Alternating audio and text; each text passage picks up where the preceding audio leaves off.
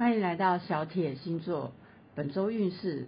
这一次要讲的是二零二三年七月十六号到二十二号的星座运势。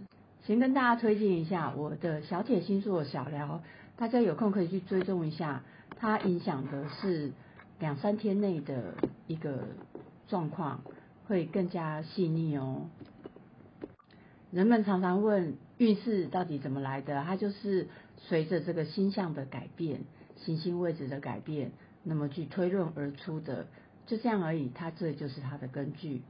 有人说准，有人说不准，那这有时候就要看写文章的老师啦。我会推荐，呃，小铁星座其实本身里面已经有很多收录其他占星师的文章，我觉得苏珊米勒的还不错，大家可以参考一下。那有空记得要追踪我的小铁星象小聊，让你更可以掌握一个局势的变化。接下来我们看看七月十六号到二十二号这一个礼拜的星象。这个礼拜星象啊，其实并不很理想，半好半坏。我们可以看到一开始七月十七号，水星就跟木星产生四分相了，这是一个不好的位置。我们很难去说服别人，我们的想法、我们的信念。也再一次受到挑战，但是隔天就迎来了巨蟹座的新月，七月十八号。嗯，这一巨蟹座新月的录音档已经完成喽，大家也可以去追踪一下，在我的小铁星象小聊里面就有。这一次巨蟹座新月，建议大家，嗯，回到自己觉得舒适的范围，在一个舒适的状态下往内行思。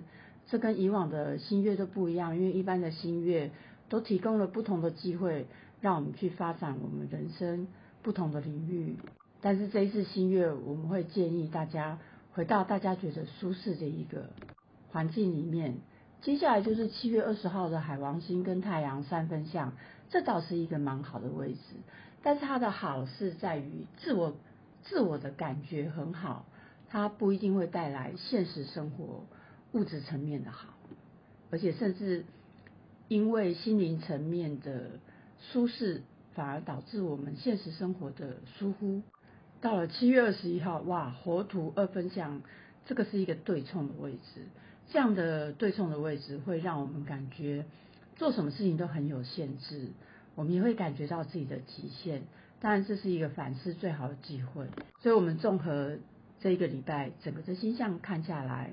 我们最好能够往内行思，而不是向外拓展哦。如果可以，就像新月，我给大家的提醒，我们尽量回到舒适的一个状态下。新月的运势会延续一整个月，直到下一个新月，所以大家有空的真的要去参考一下哦。那在这一周最后的一天，七月二十二，哇，出现了好多的负相位，这个大家也可以去星象小聊听一听。这些负相位会带来什么样子的影响？那有刚开始听不太懂的朋友没有关系，我们有时候听久了，听着听着也就懂喽。我都会解释每一个星象，比如说这是一个美梦成真的星象啊，或者这是一个会带来吵架的星象。我也我们听不懂的朋友可以先听这个结论的部分嘛。所以在这一个礼拜来讲，二十一号、二十二号都是出现比较不好的相位。那这些星象要怎么看？我在小铁星象小聊里面都有跟大家呃重复的解释，所以我们就直接来看十二星座的本周运势是怎么样。第一个白羊座，白羊座的这个爱情运还算不错，嗯，话不要太多，话说多了会出毛病哦，在爱情方面，那基本上爱情啊，人缘啊。诶，如果做生意的话，这些的机缘都是不错的，跟小孩子的关系也不错。